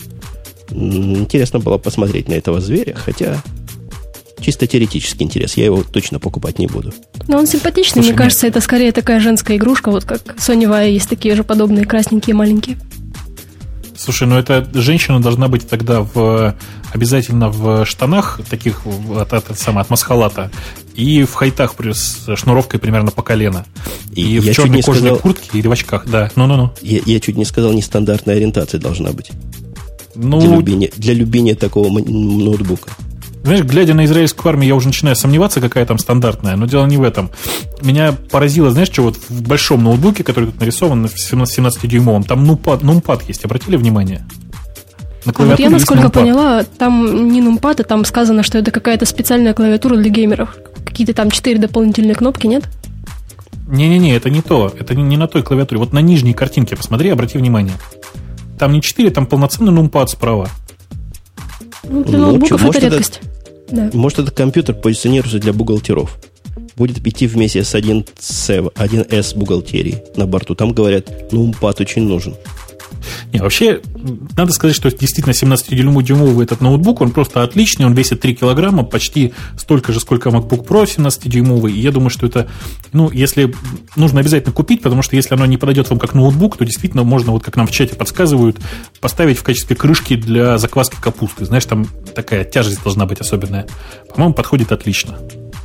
У нас есть буквально твою идею украли. Мы генерируем идеи, ты генерируешь идеи. Я генерирую, их воруют. В этот раз Nevstar украла твою идею, которую, по-моему, ты в прошлый раз только высказал, и тут же они ее и испионерили. Просто нехорошо, ребята, нехорошо. А, Nevstar, да-да-да-да-да, есть такое. Э, это про voice навигатор, да? Я пытаюсь найти да, новости, я ее читал на да, да-да, они сделали хреновину, вот как Бобук в прошлый раз говорил, что смотреть ему не надо на экран, а я удивлялся, как же не смотреть, а он говорит только слушать. И вот подслушали и сделали штуку, которой в принципе нет экрана, в принципе нет управления, кроме трех смешных клавиш, которые там включить, выключить, тише, громче сделать. Втыкаете эту штучку в ваш прикуриватель, и она вам говорит, куда ехать. Но там ведь еще нет даже ни карт памяти, ни маршрутов, ничего. И сказано, что он постоянно соединен с сервером Navtec. А интересно, по какой технологии? Wi-Fi или что это такое? Ну, да вообще, про зачем? С, с сервером я ничего не, не прочитал в оригинальной статье. В переводческой только статье, что он вроде бы соединен. В оригинальной статье же говорится, что вы загружаете туда маршруты карты через интернет, подключаете его как-то по USB к вашему компьютеру, загружаете и поехали. Кроме того, речь идет о каком-то голосовом управлении – и я так понимаю, вы не адрес можете назвать, а можете сказать маршрут номер один, маршрут номер два или там destination номер два, и он туда вас и поведет. Довольно убоговатое, по-моему, устройство и довольно ну, пролетарская такая имплементация, вам не кажется? Ну да, мне вообще ну, кажется, да. будет не очень удобно, если тебе дают только голосовые инструкции, и ты при этом ничего не видишь. Вот там мало ли ты отвлекся или еще что-то, и ты вот уже не знаешь, куда тебе поворачивать, и что делать, и что ты пропустил вообще. А куда ты, Бобук, ее воткнешь? В мотороллер свой, в мопед свой? Там есть куда прикуриватели втыкают? Ну, как тебе сказать? Во-первых, конечно же, да, там есть под, под сиденьем место для прикуривателя специально для таких гаджетов. Строго вот, для таких гаджетов. Вот под сиденьем, каким ты местом будешь слушать его? А так что значит, каким местом? Оно же Bluetooth. Ты что? Прямо. Оно Bluetooth? Конечно. Сам придумал или подсказал кто-нибудь? Да нет, я вот вижу там, что там Bluetooth. Прямо вот э, на Engadget нашел эту новость. У нас в новостях в э, подборке не нашел, а на Engadget нашел. Ого. То есть ты будешь одевать себе в ухо блютусную штучку и будешь через нее слушать команды голосовые. Да ну, я тебе больше скажу, у меня в шлеме встроен, встроены блютусные, блютусные наушники. Это сам, сам встраивал или сейчас такие продаются? Да давно уже продаются такие. Моторола в свое время заключила кучу контрактов. Отлично совершенно работают. О, интересное дело. Смотри, как я далек от рынка шлемов. А, у нас есть время? Я смотрю, вроде есть немножко времени. Как вам новость? А, ловление преступников с помощью цифровых билбордов. Да, кстати, замечательная Что? новость. В Чикаго эти появится тоже. Будешь смотреть. Отлично, отлично. Я так понимаю, ставят, вот знаете, разыскивается милицией, такие несчастные совершенно доски объявлений, еще встречаются где-то. Здесь тоже возле полиции разыскивается, видимо, полиция, там написано какие-то морды. А теперь эти морды будут большим планом показывать вдоль дорог. Какая-то сомнительная затея, по-моему, сомнительная реклама. Хотя, говорят, в Филадельфии такое дело поставили. Самых опасных преступников показывали и даже кого-то задержали в результате. Ну да, два человека нашлось. Целых два человека. Слушайте, э, я вообще думаю, что нужно просто тратить деньги не на, бил, не на билборды, а на системы распознавания лиц где-нибудь в магазинах, не знаю, в общественных местах. Э, и я думаю, что это окупится, не знаю, там, через 2-3 года просто легко. Ну, вот эти морды, которые... Я себе могу представить, какие там морды будут разыскивать, как правило. Они наверняка не украсят окружающий пейзаж. Вот ты проезжаешь, там на, на обычных плакатах девочки красивые, мальчики, наверное, красивые. В общем, все красиво, и тут вот эти морды разыскиваются. Что-то эстетику это все дело, конечно, нарушит. Ну, не все же морды, наверное, страшные.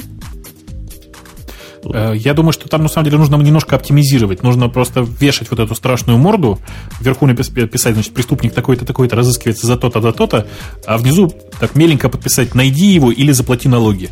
Вот просто одно или другое. Мне кажется, это... что просто как минимум налоги будут платить чаще. Да-да, это, это скоро станет актуально. У нас апрель приближается этого года. Время уплаты налогов. И я думаю, можно все наши заготовленные темы закруглять, тронуть немножко вопросы. Не вопросы, а темы в комментариях Слушай, высказаны, которых тут масса. Пока, пока, я, пока мы не отошли далеко от этой темы, тут вот э, у нас в, в чате бегает там пользователь такой Сван, а он тут рассказывал страшную историю, что в Подмосковье, в Москве и Подмосковье наконец-то включили распознавание номеров на э, этих самых, на камерах, которые стоят вдоль дорог. Она теперь нормально распознает номера, и они, ну, у нас же, начиная с июля месяца, будут, как у вас там в некоторых городах, присылать просто бумажки с, со штрафами просто по месту прописки, э, по номеру вычисляя. Вот. А сейчас потихонечку к этому готовятся и говорят, что вот уже многих останавливают, э, отлично распознает номера, и там неважно, грязный, не грязный номер. Представляешь, до чего технологии дошли? Ну, вообще технологии для этого особо, особо, по-моему, крутые не нужны. Как бы там вариантов не так много. Образы там весьма конечны в распознавании. Сколько? 28 букв у вас алфавита есть, и еще 9 циферок вполне, мне кажется, можно научить. У мотоциклов тоже а, распознается? У мотоциклов распознавать не будет никогда. Нас пока слишком мало. А, и главное, что номер у нас сзади, а распознается тот номер, который спереди. А, и вообще там много-много разных интересных приколов. Например, а, номер у нас крепится так, что, в общем, не каждая камера его и поймает. Ну, тем не менее, дело-то не в этом. Дело-то в том, что просто в, в России эта технология начала внедряться там, в 2004, что ли, 2005 году. И вот э, просто все уже на носу, и для меня это как раз вот доказательство того, что хай-тек, сволочь, движется вперед везде. Понимаешь, э, ну, понятно, что технология, на самом деле, технически, там ничего сложного нет. Действительно, там, а, а, вычислить, где на машине номер, и на нем, ну, не знаю, разметить просто сетку и получить готовый результат, в общем, довольно легко. Но ведь она, сволочь умная, она же не только номер находит, она фотографирует тебя, находящегося в машине. В Европе это запрещено, у нас пока тфу-тфу-тфу вроде разрешено. Э, не знаю, там фотографирует всю машину целиком, все это куда-то складывает, все это как-то автоматизировано. В общем, не знаю, мне кажется, что это очень большой показатель, потому что если уж ГАИ начала отказываться от своих там палочек и бумажных технологий, то что-то движется вперед явно что в Европе запрещено фотографировать. Я тут недавно смотрела «Сокровища нации», вот, ну, последний фильм, и там была такая интересная фишка, ну, там главный герой нашел там какую-то реликвию, и нужно было ее отдавать врагам, иначе бы они его там с моста столкнули. И он сфотографировался с этой реликвией на камеру наружного наблюдения, потом там его друг-суперкомпьютерщик достал ее из базы полиции, и, в общем, у него была эта картинка, а эту штучку он там благополучно врагам отдал. Да-да-да, Бобук, откуда дровишки, что у них фотографировать нельзя? Ну, я сейчас не помню уже точно, откуда дровишки. Я просто хорошо помню, как мне в Германии рассказывали страшную историю про то, что у них с некоторых пор фотографируют только со спины. Э, потому что, мол, с лица это, наруш... это нарушение личных своб... ну, гражданских свобод. Да. Не, ну, с лица фотографировать твою пассажирку, конечно, это может быть нарушение свобод. Мы уже тоже об этом говорили. Здесь заштриховывается их черным цветом. Фотографируют лобовое стекло, и пассажира заштриховывают. Э, Жень, ну ты же понимаешь, что заштриховать можно только вручную нормально. Ну, почему? Можно в половину кадра просто черным залить, вот эту то правую. Есть, да то есть, все. когда ты едешь и видишь впереди камеру, то нужно отодвинуться там, не знаю, на, на, на 20 сантиметров вправо для того, чтобы ты не попал в кадр. Ну, можно закрыть руку ладонью, лицо и, ладонью закрыть, и никто и тебя показать. не узнает потом. Обезображенный образ твой потом найдут все-таки трогаем, трогаем комментарии. Ты, кстати, вот эту тему к чему? К торжеству нанотехнологий вспомнил? Конечно, конечно, к торжеству нанотехнологий. Вот мы увидим, как уже бюджет осваивается. Смотри, нанотехнологии на службе Отечества буквально. Все номера исключительно наноприборами будут и, и определяться, потому что номера маленькие, и приборы нужны маленькие для этого. Кстати, почему-то до сих пор не появилась Nano Radio T. Надо, я думаю, как-то зарядить это дело, потому что бюджет-то большой, распилить его будет, по-моему, замечательно. По поводу, по поводу денег замечательная, замечательная тема Антоном прислана к прошлому была выпуску. Государство Антигуа получило право на пиратский софт официально. Пиратский софт производства США. Пиратский софт производства США. Ну, вообще классно Ты получилось. рассказывай, рассказывай. Вот она у тебя явно... Да-да-да. Ну, там вышло так, что США, оно как раз запрещало, я так поняла, выходить как бы на сайты, которые расположены сервера, то есть этих сайтов расположены в государстве Антигуа, а на этих серверах какие-то игровые там, в общем-то, казино или еще что-то. Ну и в США это запретили. Естественно, от этого государства Антигуа, видимо, были какие-то убытки, и США должно им заплатить, но по своей политике США им платить не собирается, потому что это выглядит как там поощрение, признание там своих ошибок. И, в общем, пока вот такая вот проблема, им разрешили использовать пиратский, шо- пиратский софт, именно который принадлежит правообладателям именно в США. Ну, и я прослушал, или ты не сказала, не просто не разрешили на их сайты заходить, а это такой центр мирового онлайнового азартного игрования на этих островах был. И вот э, поскольку американцы блокируют туда доступ, то в качестве компенсации, это не американцы решили, ВТО, как часть этой компенсации за незаконную вроде бы блокаду игровых сайтов разрешили при двух условиях. Воровать, если это принадлежит США, это раз, и во-вторых, на сумму не больше 21 миллиона долларов в год. То есть я так представляю, это еще один хай-тековский проект. Должна быть страничка такая, antigua.com, например, или даже RU вполне, где счетчик есть. Сколько до 21 миллиона осталось, вы перед тем, как воровать, заходите туда, проверяете. Если, если еще не все, то воруйте. То есть они могут там все себе ставить ворованную Windows, да, и радоваться жизни. Ну они да, себе вполне. все, больше того, они его, они его еще и раздавать могут. Больше того. А раздавать кому? Нам, допустим, раздавать могут? Конечно. Почему бы нет? Отлично. Н- Но счетчик при этом будет увеличиваться. На 21 Конечно, миллион конечно. раздадут, так все. Слушай, Женя, у меня к тебе совершенно другой вопрос. Скажи, а вот у вас там в вашей Чикагщине, в вашем Иллинойсе тоже э, эти самые онлайновые казино запрещены, да? Онлайновое казино я даже как-то не искал особо. Я знаю, у нас тут рядом, в городишке Аврора, есть настоящее казино, которое, правда, чтобы не нарушать закон, тут же на территории нельзя штата ставить. Оно стоит на федеральной земле, то есть в реке. Стоит Ага. корабли, и там казино. Приходи туда, пожалуйста, играй. Отлично выкрутились. А, Я просто хожу и думаю, нет, подожди, если на территории штатов э, располагать казино нельзя, на территории, собственно, э, сама, самого Иллинойса, да, то можно ли там на серверах располагать? Расположить в Иллинойсе сервера, поставить на них, я не знаю, какой-нибудь онлайновый софт и устроить там казино. Можно, нет? Ну, я вообще не знаю, не пробовал. Я когда-то заходил на сайты, которые не то что казино, но в блэкджек поиграть э, без денег. Нет, И- даже без денег-то где- можно. Где они были, я не знаю. Ну, там и с деньгами можно было. Сначала потренируешься без денег на, на кошечках, а потом вноси деньги. Ага, вот оно как. Я думаю, что они, наверное, были вынесены куда-нибудь в Антигу или в Папуа-Новую Гвинею. Или там куда-нибудь в Сил. А, я знаю куда. Еще дальше, в Нью-Джерси. Да, в Нью-Джерси, наверное, можно их там оставлять. И какие у нас еще темы? Я тут задумался. О чем еще поговорить? Статья о потенциальных угрозах Apple в 2008 году. Интересно нам угрозы. Что-то как-то- мой Юджин придумал угрозы. Что-то какие-то угрозы такие Как-то да, эфемерные, да. А вот Павел Каноников, Конников, простите, Как Каноников этот молодец.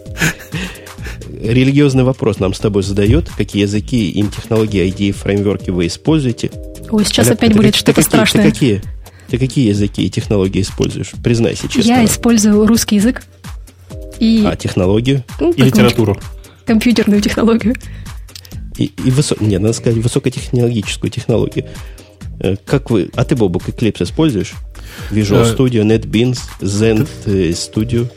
Ты знаешь, я Rational. до недавнего, до недавнего времени всем рассказывал, что программирую я строго на Thunderbird, но это неправда. С некоторого времени, вот не, не так давно, я опять вернулся на, в том, что я программирую на Emacs, точнее, на его почтовом клиенте, э, и периодически еще для программирования использую такой консольный э, почтовый клиент Mood, знаешь, такой.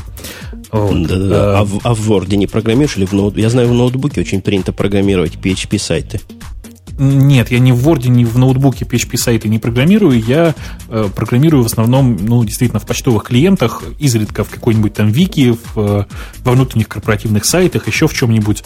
Но вот так вот я вот по работе, конечно, всех этих страшных технологий ни черта не использую. Ну, я вообще только Eclipse использую в последнее время и для Python, и для Java, и для C++, для всего на свете. Для C++ еще SlickEdit чуть-чуть использую, но по историческим причинам новых версий я уже года два не покупаю. Достала меня их политика, ценообразования и апдейтов, и совершенно идиотская поддержка. Eclipse наша все, Eclipse я использую. Ну, Visual Studio, ну, вы не тех спрашиваете, кто же тут Visual Studio будет использовать, дорогие вы наши. NetBeans. Ты NetBeans видел, как он тебе понравился? Ну, NetBeans я, конечно, видел. Я не могу сказать, что вообще это меня устраивает, потому что NetBeans мне показался намного более страшным, нежели Eclipse. Мне тоже показался каким-то он не концептуальным, не целостным продуктом. Ну, хотя, возможно, это на любителей, возможно, просто мои программы, которые я, мои системы, которые я под него разрабатываю, в NetBeans не очень кладутся. Eclipse это, это все. Это наше все, еще раз повторюсь. Я, кстати, не, ну, вчера видела надо просто хорошо Studio. понимать, что... О, давай, и давай, все давай, давай. издевались. Видел, вижу. Да, так вот просто у меня мой молодой человек, он последние несколько дней, ему нужно для Windows там написать одну небольшую программку, в общем, и они со своими коллегами-программистами сидят, пишут Visual Studio, и все, короче, издеваются, смеются и прикалываются, знаете, как будто они там баш шоргру читают, я не знаю. А Тут... чего они такие злые? Ну, у нее там все ну, время что-нибудь не так и не то. Я к Visual Studio, ты как к Visual Studio? Я к Visual Studio очень положительно относился всегда. Я к Visual Studio отлично всегда относился, особенно в тот момент, когда обнаружил, что в качестве внешнего редактора можно подключить Emacs. Не, я долгое время, и, пожалуй, до сегодняшнего дня уверен, что Visual Studio это, наверное, самая лучшая программа, которую когда-нибудь Microsoft выпускала. Да ладно, нет. Самая лучшая программа это, конечно, Word. Word? А, нет, вру, вру, вру. Самая лучшая это сапер.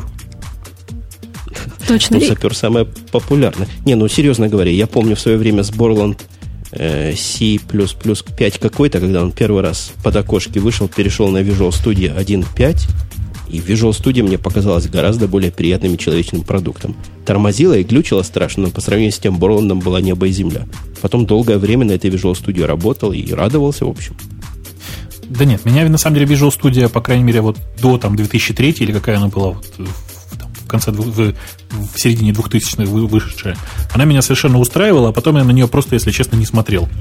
Э, не смотрел я на нее просто потому, что у меня Windows просто поблизости не было совсем уже никак. А вообще, конечно же, я просто я остаюсь верным своей единственной IDE, в которой я постоянно сижу, это в Emacs, и у меня, в общем, все э, настроено так, что я думаю, что никакому Eclipse и рядом не валялось. Ты просто Eclipse готовить не умеешь. И я тоже на Visual Studio где-то в 2002 году остановился, с тех пор никогда не видел. Надеюсь, они ее не сильно ухудшили. Так, чего у нас еще есть? Есть еще последняя тема на, на завершение. На завершение маленькая такая темка. А, опять же, от моего тезки, которого мы только что пропустили, Евгения Янусова, он спрашивает, что мы думаем о этичности воровства открытых Wi-Fi соединений. И в курсе ли вы, дорогие мои соведущие, что в некоторых местах подключение даже к открытым хотспотам без разрешения является незаконным? Это в каких таких местах? Ну, вот, допустим, если здесь ты подъедешь к, к чему-нибудь дому, запаркуешь машину и начнешь пользоваться его интернетом, то владелец, по-моему, во всех уже штатах или в большинстве штатов может позвонить в полицию, и приедет полиция и возьмет тебя под белые рученьки за незаконное использование его хотспота. Хрена себе, простите. Да. То есть ты хочешь сказать, что если я сейчас выставлю наружу э, огромный мегафон, такой вот, знаешь, который орет громко, и начну через него вещать э, э, сегодняшний выпуск Радио Ти, то каждый, кто его слуш- слышит на улице, будет являться преступником, да? Ну, твоя аналогия, какие и всякие другие аналогии, она весьма сомнительна. Я тебе могу другую аналогию привести. Если ты оставляешь дверь в квартиру открытой, по ошибке, по незнанию, специально ли, и тебя обворовывают, то что? Виноват ты будешь, потому что дверь оставил открытой? Подожди, подожди. Нет, меня, меня здесь не, категорически не устраивает слово «оборовывает». У меня что iPhone, что ноутбук автоматически подключается к любой э, сейчас доступной сети, которая не защищена. Если человек оставил открытую незащищенную сеть, он автоматически к нему подключ, подключится и начнет, я не знаю, обновление скачивать, условно говоря. То есть ты предлагаешь а, наказывать Apple за это, а не тебя? Не, ну ты что, ну Apple тут совершенно ни при чем, у нее как раз дефолтный режим э, подключаться только к тем точкам, которые тебе уже знакомы.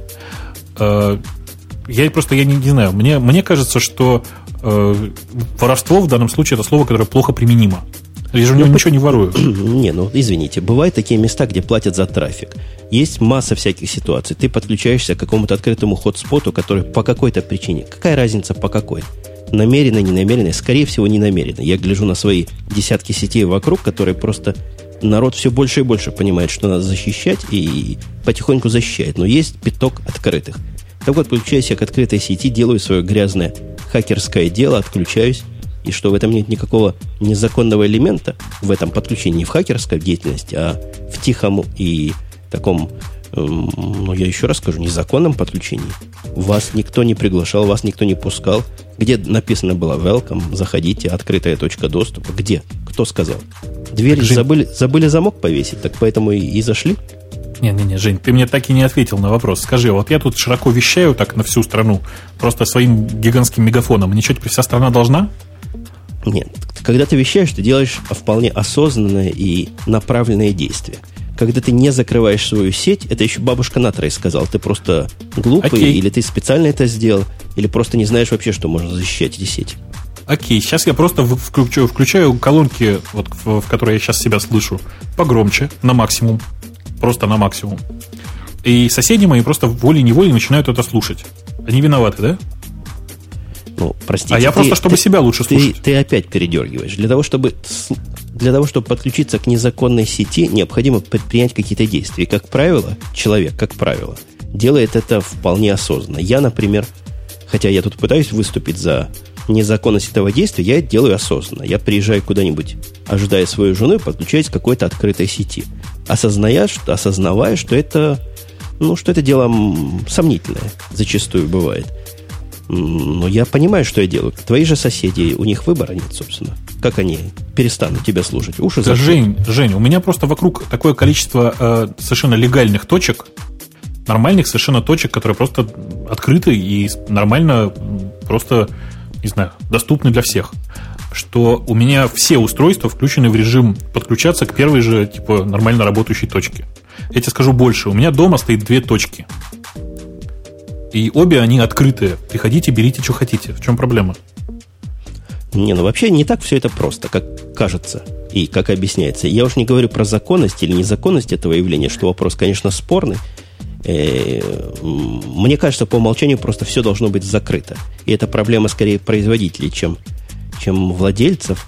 И если бы все линксисы по умолчанию или там делинки были закрыты, и для того, чтобы их открыть, надо было какие-то действия выполнить, тогда да. Тогда это осознанная деятельность и результат деятельности хозяев. Я тут согласен со всеми, со всеми, кто против этих законов. Но от тебя не пугает, например, вот представь, что ты не очень продвинутая домохозяйка. Открываешь ты свою Wi-Fi сеть, внутренние свои адреса, и все снаружи подходят, а у тебя там диск C расшарен, диск D расшарен. Как вообще? Так, подожди, подожди, подожди. Если ты не очень продвинутая домохозяйка, то пригласи, пожалуйста, специалиста, который тебе настроит дома Wi-Fi. Не-не, ты домохозяйка, которая купила Wi-Fi, который делинг и который по умолчанию идет открытый. Он тебе дает там 5 адресов, ты подключаешь все свои 5 компьютеров, тут шестой снаружи подключился, и он друг всех твоих пяти компьютеров. Мне кажется, ну, домохозяйка, она D-Link не подключит, не настроит. Э, я ну, думаю, что настроит. Ну, это достаточно сложно. Вроде оно само работает, нет? Ну, у нас вот тоже есть Wi-Fi точка, но я бы лично ее вот так вот домой бы не принесла и в сеть бы не воткнула. Я целиком согласен с э, тем, что скандируют, скандируют вот э, в чате э, открыл Wi-Fi, сиди и не звезди. Э, если ты сам, собственно говоря, открыл эту точку, а ты ее открыл по-любому сам, потому что вообще-то любая эта точка, она по умолчанию тебе говорит, что у тебя открытая сеть. Если ты не понимаешь этого, ну, чьи проблемы в конце концов? Ты, ты, она, ты, ты видел, как она говорит? Вот я просто не могу умолчать. Я тут на днях настраивал как эта штука называется, когда с одной стороны антенка, а с другой стороны Ethernet-порт. Гейтвей, по-моему, да, такая? Прибор uh-huh, такая. Uh-huh.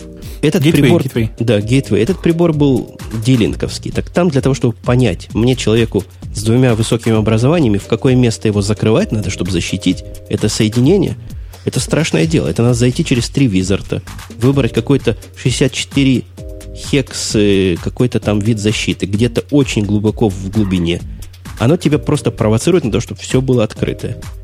Это, и, и после этого ты человека обвиняешь. Я с Олей согласен, не всякий найдет, где вообще это дело можно хотя да, бы защитить. и я бы тоже тут согласилась. У нас вот Asus точка, и там достаточно сложно настроить защиту. И вообще одно время у меня был телефон Sony Ericsson с Wi-Fi. Я вот э, не могла настроить это шифрование, чтобы Sony Ericsson его поддерживал. То есть мне приходилось точку открывать, чтобы с телефона выходить. Не, я, я все равно не понимаю. Ну, еще раз. Э, что с, этим, что с этим поделать вы предлагаете? С моей точки зрения, это ну, как бы не преступление никакое вообще, потому что речь не идет о том, что ты, Жень, дома оставил кошелек, а к тебе зашли и его вытащили. Речь идет о том, что ты на улице разброс... разложил вокруг себя деньги и на них не смотришь. А потом оборачиваешься обратно и видишь, что денег нет. Понимаешь? Определить, что это твои деньги, довольно тяжело. Ну почему ну, довольно не, тяжело определить? Не держите нас, так, не держите нас за идиотов. Когда подходишь, включаешь свой Apple, он тебе находит 10 сетей ты не можешь сам понять, какая сеть твоя, какая не твоя. Я ну, вообще извините. на это внимание не обращаю. Прости, пожалуйста. Какая ну, подключилась, такая и подключилась. Если через нее меня везде пускает, значит, это проблема того, кто открыл сеть. Ну, в смысле iPhone я, в общем, с тобой и согласен. iPhone как-то это дело прозрачно. Один раз ты ему скажешь, подключайся к чему найдешь, и все. А, в смысле, допустим, ноутбуков, тех же маковских, они тебе про новую сеть скажут. Хотите ли этой сети доверять, войдем ли в нее или нет. То есть ты первый раз, чтобы туда зайти, выполнял осмысленное и незаконное действие. Все-таки а тут, мне кажется, тут, мне кажется, есть две стороны. То есть, с одной стороны, вы как бы оба правы. Получается, с одной стороны, тот человек, который пользует интернет у соседей, который открыт, то этот человек на самом деле, ну, не очень хорошо поступает, потому что он действительно использует чужую Wi-Fi сеть, за которую чужие люди, собственно говоря, деньги платят. Но если человек, у которого есть эта открытая Wi-Fi сеть, не подумал о том, как ее закрыть, то он тоже виноват, собственно. Ну не надо говорить, что... Зам... Ну не надо говорить, что те, кто... Да-да-да, не надо говорить, что так. те, кто используют, как бы они хорошие люди, и все замечательно. Тут какая-то такая русская, не знаю, терминология проявляется. То есть, как, не знаю, если ты там... Какая русская телеф... терминология? О чем вы, господи? Ну не терминология, а как вы? называется. Вы, простите, я не удивлюсь. Я сейчас расскажу тот же я сейчас расскажу тот же самый анекдот, который я рассказываю последние, не знаю, две недели. Э, идет, простите за подробности, еврей по улице. И не спорьте, мне можно этот анекдот рассказывать. Идет еврей по улице, видит пачку денег нагнулся, пересчитал, и что вы думаете, так и есть. Оказалось, не хватает. Понимаете? Э, так вот, это та же самая ситуация. Что значит человек за нее платит? Если человек, человек за нее платит, если человек э, считает, что это его собственность, не что-то, что он дозволяет пользовать всем, а его собственность, так заботься же ты о своей собственности. Если ты считаешь, что, э, я не знаю, это общедоступная вещь, но это, знаешь, это как э, внизу у подъезда около своего оставить машину с открытой дверью, воткнутыми ключами, да еще и заведенную.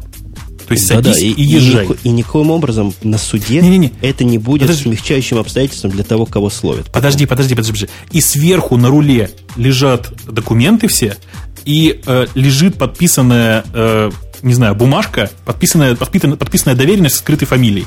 Вписывай свою фамилию и езжай. Понимаешь? И все равно, после того, как его словят, этого, кто уехал, будет сидеть, как все остальные, которые взламывали машину при помощи стамески. Да ладно. Я да, точно тебе говорю. Сто процентов. Что значит точно, ну, что значит точно мне он, говоришь, он если у меня на руках доверенность? Подожди, подожди. У меня доверенность на руках. Ну подожди, не это одно дело, понимаешь, ты пишешь доверенность и открываешь открытой собственную машину, это, понимаешь, это абсолютно разумный шаг, который будет абсолютно неразумным для Какой разумный разумного шаг? человека. Что, что такое, что а такое те, разумный шаг? А те, кто открывает Wi-Fi точки, они чаще всего их открывают случайно, просто не умея их закрыть или не зная, что их надо закрывать или еще что-нибудь. Так это же люди идиоты. Это люди не понимают, что они делают. Причем здесь те, кто Конечно. Это? Те же самые идиоты, которые используют плохие сейфы слабые. Те же самые идиоты, у которых замки открываются любым ключом это примерно так, такого же характера идиоты. Я тут сразу оговорюсь, я в принципе не за наказание за такое. То есть я тут за просвещение. Мне не кажется, что надо наказывать за подключение к этим точкам. Мне кажется, что надо технические проблемы решать, либо все точки закрывать по умолчанию и делать их открытие каким-то довольно сложным процессом, а не наоборот. Преследовать тех, кто подключается случайно или специально, или, мне кажется, глупо бесперспективно и даже как-то по-хамски. Но вот для поддержания разговора не мог не поспорить с Бобоком, который считает, что сами владельцы сетей виноваты, которые оставляют их открытыми. Я с ним категорически не согласен. Я тоже. У тебя, Жень, скажи, у тебя точка твоя защищена? У меня три точки, одна специально открыта. Специально это для чего? Ну, чтобы народ мог попользоваться интернетом, соседям хорошо сделать. Пусть пользуются, мне не жалко. Так, а остальным вокруг тебя жалко, да, я правильно понимаю? некоторым из меня жалко из остальных. Некоторые имеют открытые. Одни соседи имеют открытую, там так и написано free Wi-Fi spot такой-то там семьи. А, другая точка, я даже не буду говорить, она открытая, но как она называется, явно, ну, это в ненормативную лексику пойдет сразу название этой точки. И явно хозяева не предполагают, что туда всем добро пожаловать. Нет, я вообще человек очень простой. Я считаю, что... Ну, я вообще давно говорю, что на пользование интернетом нужно выдавать права. Ну, хрен с ним, ладно. Черт с ним с пользованием. Пусть пользуются кто хотят. Но на, не знаю, там, на доступ администратора к точке и на доступ администратора к любой машине по-любому нужно давно пора вот делать права. Понимаешь? И за, за создание открытой точки в тех местах, где ты платишь за интернет, нужно просто эти права отбирать. На полгода, на год. Не знаю, лишать прав до конца жизни переводить в почетные юзеры. Это шикарная бизнес-идея. Представляешь, какое количество контор будет заниматься тренингом, уроками интернет-вождения, потом выдачей прав, экзаменами. Это просто бизнес многомиллионный. Я даже не побоюсь слова миллиардный. Можно на этом деле накрутить. Я предлагаю вообще подать петицию в Конгресс США. Они там любят про интернет э, рассуждать. Вот. Э, будем говорить о том, что трубы интернетные, они забиваются, и в конце концов засоры уже сплошные. Сколько можно, простите, гадить в эту сеть? Меня спрашивают, если через тебя качнут пиратку и подадут в суд, что тогда? Ну, есть технические методы. Не все через меня можно делать. Хотя по HTTP пиратку, если кто найдет, как скачать, вполне. У меня наружу, внаружи только 80-й порт, то есть ходить браузером можно. Веб-браузером. А все остальное, в общем, закрыто. А ты проверяешь иногда, Ох. то есть скачает, у тебя там что-то нету? Так? Да ничего не проверяю. Я смотрю на на то, насколько у меня трафик расходуется, такое смешное количество со стороны приходит, что ну просто, просто ерунда какая-то. Если я там трачу своих гигабайт, то снаружи сотни мегабайт всего лишь. Ну, может быть, это у вас. У нас, бы, мне кажется, нашлись сообразительные люди. У меня есть одни знакомые, они нашли удивительный способ, что если с ноутбуком залезть под раковину у них на кухне, то там кое-как ловится соседский Wi-Fi. Видимо, там, может быть, несколькими этажами ниже или выше, и вот они периодически залазят и лазят по интернету. Вообще молодцы. Ой, у меня для них есть идея замечательная. Linksys продает такие репитеры, усилители интернета. Им надо вот такую штучку Wi-Fi купить, под раковину поставить, и тогда они смогут в любом месте квартиры ну, переретранслированный сигнал ловить. Обязательно посоветую.